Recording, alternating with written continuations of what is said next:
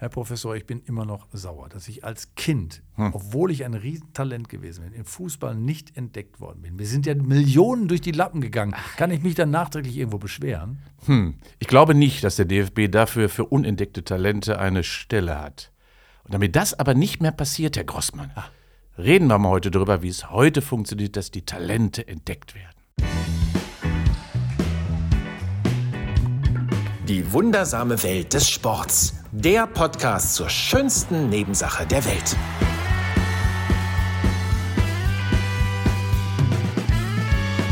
Hier ist sie wieder, die wundersame Welt des Sports. Und heute kommen wir zu einem Thema, das mich schon Jahre beschäftigt. Weil wir haben es ja gerade schon gehört äh, in unserem kleinen Teasing auf dieses schöne kleine Stückchen, was wir jetzt hier zusammen verbringen, die Zeit, ähm, dass äh, das Wort Talent nie genannt wurde in meinem Zusammenhang. Ach, Herr Gossmann. Herr Professor, da bin ich immer noch auch äh, tatsächlich äh, tief berührt. Traurig wahrscheinlich. Ja, ne? ja, ja. Wahrheit können Sie manchmal nicht vertragen. Ich verstehe das ja. Ja, das ist ja immer so eine Frage: ähm, ist, ist da was, was man in einem sieht, oder denkt man nur selber, man wäre gut und die anderen wissen, ah, der, der, aus dem hier wird ja nichts? Und aus dieser ganzen Melange ziehen wir unser Thema heute. Ja das ursprünglich darauf zurückgeht, dass mich äh, jemand angesprochen hatte und gesagt hatte letztens, ah, guck mal hier, ich zeig dir mal ein Video. Und ich gesagt, zeig mal, ja, hier ist mein sechsjähriger Sohn. Ich guck mal, wie der spielen kann. Der spielte Fußball natürlich mhm. im Verein. Und dann sage ich, ja, das sieht ganz ordentlich aus, gute Ballbehandlung für einen Sechsjährigen. Ja, der, der ist jetzt äh, von Scouts äh, von Borussia Dortmund beobachtet worden, die wollen den jetzt haben. Und da habe ich gedacht, das arme Kind. hoppla, hoppla, mhm. sechs Jahre alt und schon beim BVB und wie soll das Ganze weitergehen. Das ist generell eine Tendenz, die äh, Sie freut, dass Talente früh entdeckt werden oder maßgeblich irgendwie gefördert werden oder haben Sie da auch ein kritisches Auge drauf? Da habe ich ein kritisches Auge drauf, denn äh, es ist so, dass gerade die Scouts natürlich ähm, sehr viel, muss man ja wissen, das steckt ja viel wirtschaftliche Interessen dahinter. Und deswegen wird gerade sehr, sehr viel Masse gescoutet, weil einer kommt durch. Und dieser eine, der bringt natürlich dem Management und den Scouts und den Vereinen relativ viel natürlich an wirtschaftlichen Ressourcen, dass sich der ganze Aufwand noch lohnt. Nur leider bleiben die anderen Tausende Kinder auf der Strecke und genau deswegen sehe ich das kritisch. Denn man setzt Kindern und Familien sehr frühzeitig damit einen Floh ins Ohr, dass es mal ein großer oder eine große wird und das halte ich für sehr, sehr tragisch. Also eine frühe Bindung äh, und damit auch die Beschreitung einer, einer Autobahn hin in ein Ziel, was der Vater oder die Familie vielleicht mit dem Kind gemeinsam dann ja so erträumt, ähm, das ist in der Regel meistens keine Realität. Das sind Träume und es werden leider auch immer Schäume bleiben. Ein Soziologe von der Uni Kaiserslautern hat mal gesagt, die Kinder verlieren ihre Identität, ihr ganzes bisheriges Leben gibt es nicht mehr und das Leben, das sie sich ertraumt haben, zerplatzt, wenn sie denn dann wieder raus sind aus dem Ganzen. Ja, ich glaube, wir haben das doch auch, mal, auch schon mal zahlentechnisch erarbeitet. Und nehmen wir nur mal das Beispiel Fußball. Und deswegen kritisiere ich den Fußball genau in dieser äh, Geschichte auch sehr, dass Kinder sehr frühzeitig vertraglich ja schon aus Familien rausgekauft werden, äh, in äh, Internate gesteckt werden und dann auch ihnen, wie gesagt, Flöhe ins Ohr gesetzt werden, die häufig nicht Realität sind. Und es gibt ja Zahlen, dass jedes Jahr so im, im Kindesalter äh, etwa 100 bis 150.000 Kinder in die Fußballschulen, also in die standardisierte Fußballbetreuung hineinkommen. Dann kommen in Auswahlmannschaften vielleicht ein Bruchteil von 500 bis 900 Kindern dort hinein. Dann kommen in die klassischen Profivereine auch wirklich wiederum nur noch eine kleine Handvoll, dreistellige Zahl von 100 bis 500, je nachdem, wie tief man diese Ligen zieht. Und ganz nach oben in den Spitzenbereich der ersten Bundesliga kommen immer eine Zahl von 1 bis 3 aus dieser über 100.000 großen Gruppe. Und daran erkennt man schon, ja, wie viele Familien dann wirklich das Kind wieder mit der Sporttasche zu Hause, mit Armen, mit offenen Armen empfangen müssen, um dann wirklich die ganzen Frustrationen aus der Kinderseele, die es ja die ganzen Marben und Macke, die diese Kinderseele hier erfahren hat, wieder zu glätten. Und das kann ganz schön lange dauern. Interessante Zahlen sind das, ähm, muss ich sagen. Aber natürlich gilt das nicht für jedes Kind. Nicht jedes Kind wird an der Seele zerschunden sein nach so einem Prozess. Denn viele, die dann auch äh, ausgebildet wurden, landen ja tatsächlich auch nochmal in der Oberliga, ja. Regionalliga, dritte Liga gibt es ja auch noch und so. Äh, vielleicht werden, wird man auch glücklich, ähm, wenn man weiter Fußball spielt, ein bisschen Geld nebenbei verdient und trotzdem seinen Weg geht. Aber das Ziel, da haben Sie völlig recht, ist natürlich immer Profi bei den Kindern. Ne? Ja. Das möchte ich auch mal werden. So gehen Sie ja dahin. Also genau so. Und das, glaube ich, ist auch das Falsche. Ich glaube, da muss man sehr realitätsnah auch mit den Familien drüber reden. Und äh, ich habe ein vergleichbares Beispiel gehabt. Ich bin äh, vor einigen Jahren, vor zwei, drei Jahren, bin ich in Berlin in ein Taxi gestiegen. Und auch da sagte mir der Vater, hm, ich kenne Sie. Äh, und ich muss mal was erzählen. Mein Sohn, den habe ich jetzt verkauft, in Anführungsstrichen. Zwölf Jahre war der damals. Ähm, und äh, er ging in ein Internat eines ersten Bundesliga-Clubs hinein. Und auch genau die gleiche Struktur. Scout hat ihn entdeckt, mit, mit der Familie geredet, Vertrag gemacht äh, mit dem Club, was ja auch fatal ist, schon, also vertragliche Bindung. Und dann zog das Kind von, mit elf oder zwölf Jahren zu Hause aus mit seiner Sporttasche und zog dann irgendwo in, in äh, Internat, 300 Kilometer entfernt. Papa und Mama am Wochenende vielleicht mal äh, und wurde dann in einen Profisport hineingebracht äh, immer in der Hoffnung, da wird was draus. Puh. Und irgendwann steht er wieder mit der Sporttasche zu Hause und sagt, nee, war nichts. Mhm.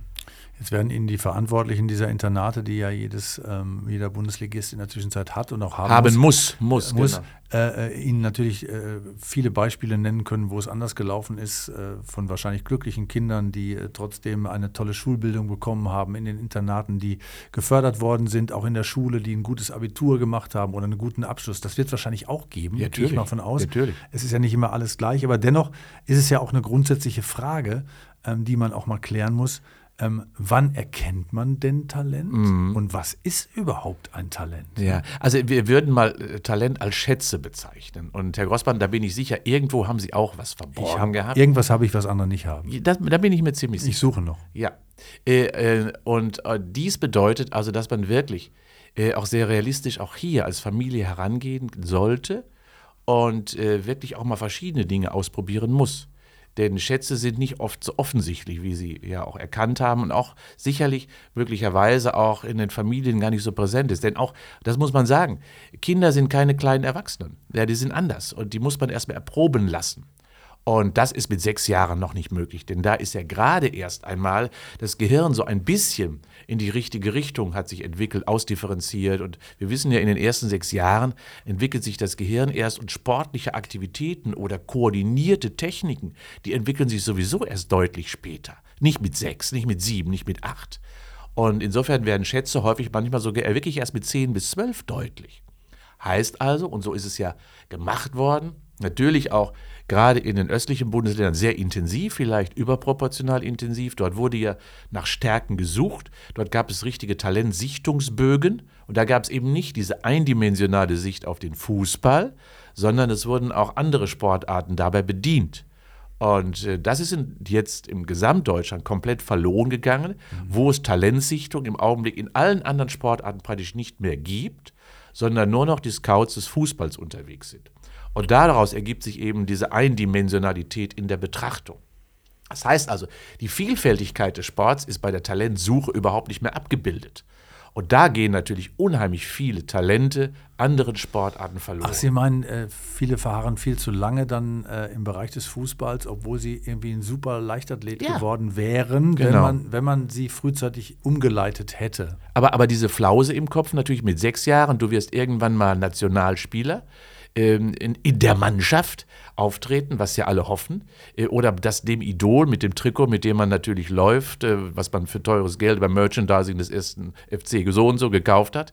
Ja, das verleitet natürlich diese Einbahnstraße nicht zu verlassen, mhm. äh, weil natürlich bis es zu einer letztendlich großen Entscheidung kommt, ist meistens das Jugendalter schon erreicht. Und dann merkt man erst, hm, jetzt ist da ein Stoppschild oder es ist eine Sackgasse entstanden und dann kommt man nicht mehr zurück insbesondere nicht in andere Sportarten, weil man dann die Zeit einfach nicht mehr hat, sich genauso aufzubauen für diese Sportart, wie es an sich nötig wäre. Bleiben wir ein Sekündchen natürlich nochmal beim Fußball, weil äh, das Beispiel, was ich gebracht habe, war ja äh, aus dem Fußball. Ähm, sagen Experten sagen ja, das kann man wagen, äh, dass man sozusagen Kinder aus einem kleinen äh, Dorfverein plötzlich zu dem großen Bundesliga-Verein bringt, äh, ist ja eh mit viel Aufwand verbunden, ähm, äh, die Kinder hinzufahren. Manchmal werden sie sogar abgeholt, dann gibt es auch eine kleine Entschädigung und die Eltern fühlen sich natürlich auch gepinselt, weil sie ein ja, tolles Kind haben, muss man ja auch sagen. Aber wenn das Kind da wirklich Bock drauf hat und tatsächlich auch gerne das macht und man merkt, das hat Spaß daran, dann sei das tatsächlich auch ein Versuch wert. Das äh, konnte ich mal irgendwie äh, so lesen und das fand ich auch nachvollziehbar, wenn, wenn der Wille da ist, an sich zu arbeiten, auch als Kind und nicht die Frustration im Vordergrund steht, dann könnte man noch probieren, das ein, zwei, drei Jahre und wenn es nicht klappt, ist es okay. Ja, natürlich. Und äh, ich habe da erlebt das ja auch hier, gerade auch im Kölner Raum, wo ich auch eine ganze Reihe eben an, an Vereinen hier auch relativ nah an mir dran habe, dass die Kinderaugen strahlen, natürlich. Ja, ähm, und es beginnt ja beispielsweise schon, dass gerade die großen Vereine äh, Sommerferiencamps anbieten. Und das ist, dient nicht dem wirtschaftlichen äh, Input quasi in das Vereinsleben hinein. Dafür sind die Beträge zu gering. Mhm. Nein, äh, da sucht man natürlich auch über diese großen Camps und da schafft man Bindung zu Marken. Äh, zu Marken, nämlich zum großen Verein. Und das ist, muss man ja auch ganz klar sagen, man schafft ja auch andere Motive. Und das ist natürlich attraktiv für Kinder, wenn sie dann plötzlich in einem Bundesliga-Trikot herumlaufen dürfen, was sie ja vorher nicht durften. Und dann vielleicht mit Trainern sogar des Clubs aktiv sind. Und das bedeutet, äh, die strahlende Kinderaugen sind natürlich schön, aber insbesondere haben trotzdem die Eltern die Verpflichtung, lenkend einzuwirken. Denn ich glaube nicht, dass ein Kind das abschätzen kann, was in zwei, drei, fünf Jahren ist Kinderleben im Jetzt. Und das Jetzt ist attraktiv. Äh, aber dass irgendwann einmal ähm, eine andere, völlig andere Entwicklung als geträumt auftritt, das ist eben realistisch und das muss und sollte dem Kind auch möglichst frühzeitig artikuliert werden und dann kann es immer, sollte es auch selber entscheiden, bleibe ich denn nun dabei oder eben nicht. Und das meines Erachtens passiert eben häufig nicht, weil alles aus der Sicht der Erwachsenen dort entschieden wird. Aber äh, wir haben als, äh, die, auch eine pädagogische Pflicht und die bleibt auf der Strecke manchmal. Interessant. Äh, was halten Sie von der These?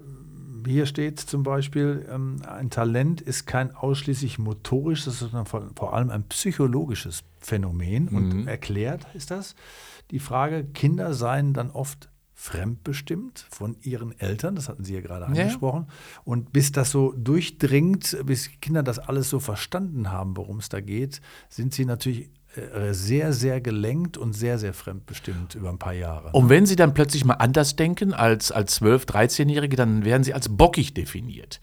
Das ist aber bockig ist dann nur, weil Eltern dann plötzlich sehen, ach, das Kind hat ja eine eigene Meinung. Das ist aber nicht bockig. Äh, das ist nach der Lenkung nur eine völlig andere Phase. Das Kind jetzt selber denkt, selbstständig wird und selbstständiger auch handeln möchte. Das ist eine gute Entwicklung, dass das so ist.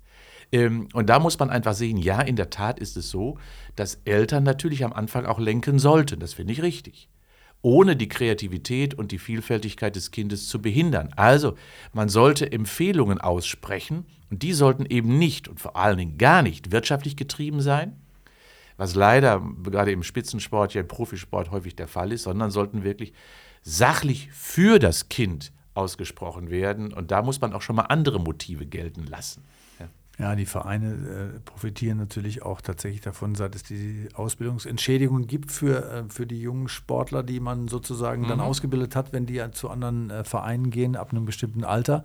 Und das ist ja manchmal gar nicht unerheblich für, äh, für einen, einen kleinen Club in der, auf dem Dorf, der dann weiß, okay, jetzt kriege ich mal eben 2.000, 3.000 Euro, da kann ich äh, viele schöne andere Sachen mitmachen. Aber das kommen, kommen wir zum nächsten Problem, weil, weil tatsächlich geht es ja nicht nur um die Kinder, die in Deutschland sind, sondern es geht auch um die Kinder weltweit, denn es ist ja ein Geschäft, das weltweit läuft.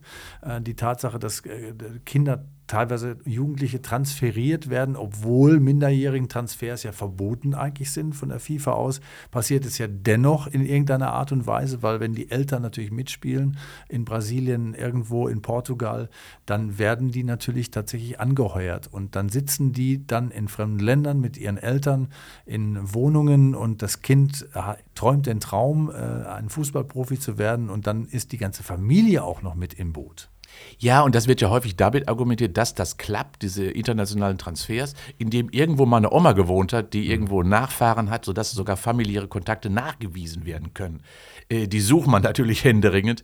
Und äh, in der Tat ist es so, dass der soziale Kontext komplett verloren geht. Da wird der Teppich den Kindern unter dem Boden, unter den Füßen weggezogen. Das ist nicht schön. Und wir können uns ja alle vorstellen, was das für uns selbst bedeutet, plötzlich einen internationalen Arbeitsplatz aufzusuchen, ganz alleine irgendwo in der fremden Welt geparkt zu werden, uns als Erwachsener äh, ist das ja schon sehr, hm, das ist ja schon eine große, große Hürde und Barriere. Und bei Kindern ist es ja noch schlimmer, die eine viel engere Bindung ja auch haben müssen äh, und auch eine echte Liebe brauchen und echte soziale Kontakte brauchen und nicht irgendwie gekaufte soziale Kontakte, die sicher auch entstehen könnten, ja, echte. Äh, echte liebevolle Kontakte, wo ich von ausgehe und das auch hoffe, aber auf der anderen Seite ist es immer etwas anderes. Und in der Tat, und nehmen wir nur mal das Beispiel, wir kaufen ja gerade im Fußballbereich äh, sehr viel international ein. Und ähm, wenn man mal vergleicht, gerade in den Jugendmannschaften und auch im Profiklub mittlerweile, ist es ja so, dass wir sehr viel ausländische, zugezogene Kinder und Jugendliche dort äh, vorfinden, gerade auch in den Jugendauswahlmannschaften. Und wenn Sie mal die A-Jugendmannschaften U19 äh, zum Beispiel betrachten, dann haben wir ja dort in der Regel weniger richtig ursprünglich deutschstämmige, insbesondere weißhäutige Athleten, und das ist jetzt nicht despektierlich gemeint, sondern es ist wirklich äh, eine entwicklungspsychologische und physiologische Geschichte, haben wir dort sehr viel mehr dunkelhäutigere Sportler. Hat den Grund, dass es verschiedene Entwicklungstempi gibt, äh, aufgrund der Gene, die diese Kinder mitbringen. Bedeutet also, das wissen wir, dass insbesondere Kinder aus südamerikanischen oder aus afrikanischen Nationen andere Entwicklungsgeschwindigkeiten aufweisen als west- oder nordeuropäische Kinder und Jugendliche. Und daraus ergibt sich ein Missverhältnis, was das Talent betrifft, insbesondere im Jugendalter. Also schneller reif, schneller, schneller reif, schneller, genau, schneller reif, schneller gelernt, schneller Motor, schneller stärker, mehr, mehr Ausbildung von Muskulatur. Und das bedeutet, es gibt Verdrängungswettbewerbe. Äh, und da muss auch die Verantwortung natürlich irgendwann mal übernommen werden, unabhängig von der Leistung. Haben eigentlich unsere nord- und westeuropäischen Kinder und Jugendlichen die gleichen Entwicklungschancen in bestimmten Sportarten als andere? Und da sehen wir ja, wenn Sie das mal auf andere Sportarten übertragen. Es gibt ja beispielsweise im Bereich des Kraftsports gibt es keine kaum afrikanische Sportler. Äh, Im Bereich des Ausdauersports gibt es kaum südamerikanische Sportler und Sportlerinnen. Dann erkennt man schon, es gibt Entwicklungsunterschiede und genetische Ausstattungsdifferenzierungsmerkmale. Und auch im Fußball gibt es das. Und das bedeutet also, dass wir, wenn wir Talente schon mal aussuchen, wenn wir dann von außen noch zukaufen, auch hier wieder die, ba die Mauer noch größer bauen, weil eben wir den nord- und westeuropäischen Kindern eben diese Chance der Weiterentwicklung ihrer Talente nicht dauerhaft geben können und wollen, weil eben von außen diese Plätze schon besetzt sind. Also dieser, dieser große Pool, dieser riesige Pool, der da existiert, da, da glaube ich, das, äh, das ist schon richtig, denn der durchmischt sich dann irgendwann am Ende, weil man ja auch keine Aussage treffen kann so richtig. Und das ist, glaube ich, auch so ein zentraler Punkt. Sie sind ja Wissenschaftler. Eigentlich müssten die Vereine oder die betreuenden Scouts und die, die dahinter stehen, die das beobachten, natürlich auch genau wissen, dass da von der Masse nicht viele übrig bleiben. Äh, wissen die auch. Und dass die, und dass die weggehen und dass die Geld umsonst bezahlen und so. Aber, und, und dennoch wird das in dieser hohen Masse gemacht. Ist das tatsächlich nur die Frage, kann ich meinen eigenen Verein dauerhaft in, international positionieren, indem ich Menschen ausbilde, die ich verkaufe oder für meine eigene Mannschaft äh, gebrauchen kann und der Rest ist mir völlig wurscht. Ist es wirklich so? Schwere Frage, aber wenn Sie mich, wenn Sie meine, meiner, meiner, meiner ja, Meinung fragen, Sie sehen, ich komme schon ins Holper, da würde ich sagen, ja, es ist leider so. Ähm, einer kommt durch und der bringt den Verein sehr, sehr viel Geld. Und leider ist das äh, Menschenhandel der ist nicht gut. Und jetzt gerade Menschenhandel schon mit Kindern und Jugendlichen, den wir in anderen Facetten komplett äh, quasi negativ stigmatisieren. Und im Sport erlauben wir es, ähm, auch wenn, wie gesagt, das Feigenblatt äh, der, der internationalen Transfer von Kindern und Jugendlichen nicht, nicht genehmigt. Wir wissen, dass es unterwandert wird. Und daran sehen wir schon ja, also die, die Ambivalenz des Spitzensports. Der ist natürlich auch so, ähm, wenn man die Talente sichtet, fallen immer welche hinten runter, leider ja, äh, die auch die Hoffnung hegen. Das ist ja in anderen Sportarten auch früher so gewesen. Nur diese Dominanz und jetzt diese unendlich große Menge derer, die auf der Strecke bleiben, die macht mir einfach Sorge, weil sie eben auch für andere Sportarten verloren gehen und dann eben äh, ja niemals richtig zurück in den Sport finden, weil sie haben letztendlich ihre Sportart niemals erfolgreich beendet, weil sie niemals die Chance bekamen. Wäre das ein Teil des Sport-Scout-Systems Frau Böse, wenn es das geben würde, was Sie wissenschaftlich äh, betrachtet und unterfüttert auch empfehlen würden? Wie sähe denn so ein Konzept aus, äh, wie man es richtig machen müsste? mhm. bei, der, bei der Talentsichtung und der Förderung? Also es gibt ja äh, sicherlich die Möglichkeiten, so in der Grundschule bereits erste Dinge zu erkennen. Also vor dem sechsten Lebensjahr macht es gar keinen Sinn. Ähm, und dann würde ich mir in der Zeit vom sechsten bis zum zehnten Lebensjahr, also in der Grundschule, wo ja die ersten Dinge sehr deutlich werden, äh, Talentsichtungsmöglichkeiten vorstellen können. Übrigens gibt es da eine sehr schöne Geschichte von Otto Beisheim von der Stiftung, ähm, äh, eine, eine Möglichkeit in den Schulen, die heißt dein, www.deinsport.de, eine kostenlose Maßnahme für Lehrer und Lehrerinnen in der Grundschule, mal etwas anders daran zu gehen und Talente zu sichten und vor allen Dingen Schätze von Kindern zu suchen, bei denen man sie gar nicht erwartet hätte. Mhm. Äh, vielleicht gibt es ein kreatives Kind dabei, vielleicht gibt es ein tänzerisch total talentiertes Kind, musikalisch total talentiertes, also rhythmisch musikalisch äh, kompositorische Sportart, wie Turnen beispielsweise, oder eben auch ähm, Ballett oder Tanz. Das sind ja auch Möglichkeiten, die ja fast heutzutage gar nicht mehr entdeckt werden in Schulen, weil danach gar nicht nachgeschaut wird. Genau wie Leichtathletik oder Schwimmen oder ähnliche Dinge. Nein, das ist mir zu eindimensional. Also ein breit gefächertes Talentsichtungssystem. Und das hatten wir, das hatte die DDR früher sowieso sehr ex äh, ex exzellent ausgebildet. Wir in Deutschland, Westdeutschland auch, was aber in den 80er Jahren den Bach runtergegangen ist, aus unterschiedlichsten Gründen. Wir hatten sogar, es gab sogar professionelle Talentscouts aus den Vereinen, die hatten auch Interesse daran, die durften in die Schulen kommen, durften suchen. Ein weiteres Differenzierungsmerkmal waren ja die Bundesjugendspiele, die ja leider heutzutage auch schon wieder mal äh, auf der Agenda des Streichens stehen, auf der Streichliste stehen. Es gibt ja kaum noch die Urkunden, weil man würde ja da differenzieren und möglicherweise negativ stigmatisieren und so weiter und so fort. Dabei können Kinder ab dem zehnten Lebensjahr sehr schön Wettbewerbe äh, unterscheiden und suchen das sogar auch. Wenn sie es denn gelernt haben. Wenn sie es denn, wenn sie es, wenn sie es denn gelernt haben, Herr Gossmann. Genau die richtige Hinweis und das macht man in der Grundschule.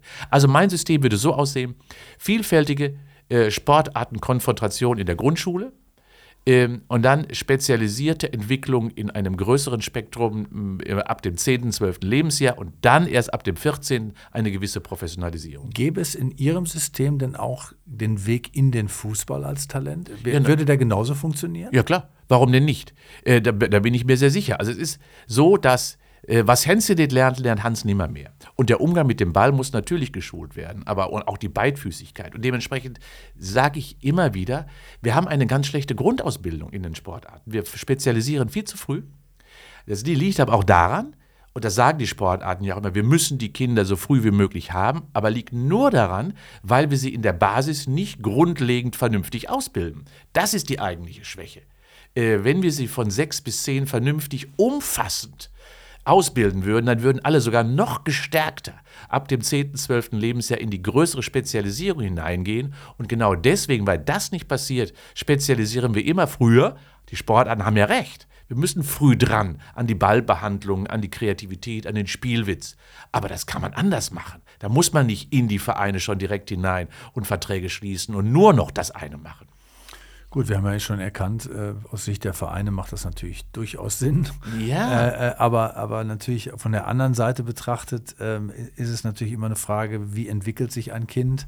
Ähm, und die Aussage kann man ja tatsächlich ähm, wirklich seriös auch gar nicht treffen. Das heißt auch bei gar keinem Kind treffen, weil äh, Entwicklung kann so äh, unterschiedlich individuell sein am Ende, dass man das dann doch das Kind, was man eigentlich ähm, auf der Liste hatte, dann doch wieder rausfällt, weil es dann schwächer wird, weil die Körperlichkeit sich so verändert, wie es vielleicht nicht erwartet wird. Und dann kommt das andere Kind, was an einem vorbeizieht. Es gibt ja genügend Fußballer übrigens, die, in der, die lange bis zum Mitte 20 irgendwie in, äh, in Amateurverein gespielt haben ja, und plötzlich trotzdem in der Bundesliga noch auftauchen. Ja. Oder es gibt, gibt andere Sporte, habe ich früher auch erlebt, in Leichtathletik äh, die waren im Jugendbereich natürlich absolute Spitze. Mhm. Ja? Mit 14, 15, 16, 17 wurden die deutscher Meister, deutsche Meisterin. Und dann, wenn es in den Erwachsenenbereich war, waren die schon so verbrannt und ausgebrannt, weil viel zu früh, zu intensiv Spitzenleistung von ihnen abgefordert wurde, dass sie dann die eigentliche Karriere gar nicht mehr fortsetzen konnten. Das heißt, auch hier muss man wissen, dass natürlich ein viel zu frühzeitiger in ein Erwachsenen orientierter Trainingsprozess oder Sportart-Drilling-Prozess fast, wenn er zu früh einsetzt, kindliche Ressourcen verbraucht ähm, und damit Entwicklungshemmnisse darstellen. Deswegen ist es mir manchmal sogar lieber, Kinder und Jugendliche kommen später in eine Sportart, wo sie dann wirklich ein echtes Talent haben. Plötzlich findet man das. Ähm, und dann läuft es gut. Vielleicht ich bin ja ein schlechtes Beispiel, ich bin schon ein Beispiel, aber auch nicht so. Ich erzähle das sehr ungern von mir, aber ich konnte immer schon ganz schnell laufen früher. Ähm, bin aber dann quasi bis zum 14., 15. Lebensjahr nur immer bei den großen Schulwettbewerben durfte ich mitlaufen, weil da brauchte man mich. Aber ansonsten habe ich das richtig zielgerichtet bis zum 15., 16. Lebensjahr gar nicht getrieben. Den Sprint beispielsweise. Äh, und war, ich habe Handball gespielt, ich habe Speer geworfen, ich habe Weitsprung gemacht. Das waren so meine Disziplinen. Und erst als ich dann äh, mit dem 16. Lebensjahr so quasi so kurz vorm Abitur erkannt habe, hm, du musst irgendwann mal sich, dich spezialisieren, erst dann habe ich es getan. Und wenn man dann Talente hat für das, was man dann auch liebt, dann entwickeln die sich genauso schnell und immer noch sind sie da. Und vor allen Dingen ist nach hinten heraus dann die Strecke immer noch lang genug, um wirklich äh, ein Leben lang fast für diese Sportart weiter zu brennen. Interessantes Feld und, und äh, ich hätte gerne gefragt, äh, ob Talent auch sportartspezifisch entdeckt werden kann, aber tatsächlich haben Sie die Antwort ja schon längst gegeben. Wenn man erstmal breit aus, äh, ausbildet, dann hat man einen Grundstock von Talent äh, äh, gesehen, vielleicht hier und da, und das kann man immer noch spezifisch ausbilden. Das muss man gar nicht so früh tun. Ja, wir sprechen ja von Rohdiamanten. Mhm. Ja, in der Regel. So, so heißt das ja oft im Sport. Und diese müssen geschliffen werden. Aber äh, ich muss erstmal nach dem Rohdiamanten suchen. Und äh, das, bin ich mir sicher, kann man bei Sechsjährigen noch nicht finden, auch wenn er vielleicht technische Fertigkeiten hat. Und da muss man sich ja immer fragen, wie kommt ein Kind mit sechs äh, schon zu diesen Fertigkeiten? Das kann ich Ihnen sagen, indem recht frühzeitig mit Papa zu Hause das Tag ein, Tag aus geübt wurde gedrillt wurde, so kann ich es ja beschreiben. Es gibt mittlerweile Kinder, ähm, ich habe letztens noch ein, ein, ähm, ein Video dazu mir angeschaut, äh, wo im Krafttrainingsbereich, im Gewichthebenbereich Kinder schon gedrillt werden. Natürlich sind die in der Lage, äh, Kinder haben ja wahnsinnig Flexibilität in der Anpassung, äh, dass sie total technisch schon gut ist, auch Gewichte schon heben und man sagt, wow, das schaffen ja nicht Erwachsene, so in dem Sinne. Aber ist das richtig? Natürlich nicht. Die vielfältige Entwicklung des Kindes bleibt dabei auf der Strecke. Und darum geht es doch. Wir, haben, wir müssen horizontal und nicht vertikal Kinder in den ersten zehn Lebensjahren entwickeln. Und das bleibt mir bei der Talentsichtung, wie wir sie aktuell haben, mit der sehr starken Fokussierung auf die Spielsportarten einfach auf der Strecke. Und äh, einen Grund gibt es wahrscheinlich auch noch, warum Vereine frühzeitig anfangen äh, zu sichten und Talente zu kriegen, weil die ähm, Spieler ja oder Spielerinnen, kann man auch mit dazu nehmen generell, äh, ja immer jünger werden, auch schon in der Bundesliga. Das spielen ja schon teilweise mit 16, 17 jetzt in der, in der ersten Liga äh, und, und äh, versuchen sich da durchzusetzen. Da ist es natürlich schlau zu sagen, ich muss viel, viel eher anfangen, damit ich diese jungen Spieler auch lange da habe, damit ich wahrscheinlich hinterher auch mit denen ganz viel Geld generieren kann. Ja, der, das, das Letztere ist letztendlich, und vor allem nimmt man es dem Konkurrenten weg. Äh, denn das ist es ja. Du musst schneller bei dem sein als bei dem anderen. Äh, nehmen wir mal das Beispiel Messi. Messi ist ja auch sehr früh von Barcelona quasi gebunden worden. Äh, auch familiär gebunden worden, so mhm. muss man es ja sagen. Die ganze Familie ist eingebunden worden. Er hatte ja damals Entwicklungsrückschritte, Entwicklungsdefizite und die sind vom Verein eben ganzheitlich angegangen worden. Insofern muss man Barcelona da wirklich ein großes Lob aussprechen, weil sie sehr differenziert rangegangen sind und diesen wirklich diesen Rohdiamanten geschliffen haben. Aber das ist eine Ausnahme. Mhm. Ja, das ist wirklich eine absolute Ausnahme. Und alle wollen natürlich Messi oder Ronaldo sein, aber das ist nun mal, äh, oder Usain Bolt. Äh, das sind Leuchttürme, die tauchen wirklich alle 10, 20 Jahre mal auf in der ganzen Welt. Und daran erkennt man schon, dahin schauen wir zwar alle, aber überall auf der Welt wollen Kinder gleichzeitig, und das sind natürlich Millionen, ein Messi oder ein Ronaldo werden. Und daran sehen wir schon, wie dünn die Luft da oben ist.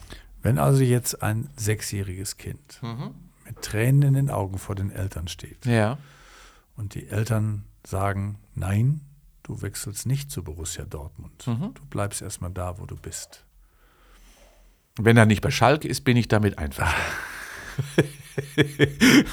Eigentlich könnten wir jetzt an dieser Stelle Schluss machen, aber der Satz war noch nicht zu Ende bei mir. Und zwar, ähm, wie erklärt man es dann dem Kinde? Was, wie macht man es denn dann, dass das Kind diese Enttäuschung natürlich auch nicht spürt, die da drin steckt in der Situation? Ich finde ja, und ich glaube, das ist natürlich schwierig mit sechsjährigen Kindern, darüber vielleicht richtig logisch, kognitiv darüber mit Argumenten äh, ranzukommen, weil es ist ja sehr emotional gesteuert sein Kind. Aber trotz allem, glaube ich, sollten, sollten Eltern äh, das immer abwägen im Sinne des Kindes und für das Kind denken und handeln. Und da wird oft die Entscheidung sein, nein, Kind, wir gehen einen anderen Weg, äh, um eben äh, beispielsweise wirklich Entwicklungsprozesse im Sinne deiner Entwicklung, nicht der Sportentwicklung des Talentes möglicherweise, ähm, nur in den Mittelpunkt zu stellen. Ja, da muss man auch als Eltern schon mal durch. Und jetzt schließt sich der Kreis. An Ihrer Erklärung, Erläuterung habe ich gerade gemerkt, dass wahrscheinlich meine Eltern das genauso gesagt haben. Dem Scout von Borussia Dortmund, nein, unser kleiner Peter wird Nein. nicht mitgehen. Der bleibt in seinem kleinen Dorfverein. Der wird auch so glücklich. Und wissen Sie was am Ende? Stimmt auch. Stimmt auch, habe ich mir gedacht. Und so ist es auch gut. Und Dankeschön.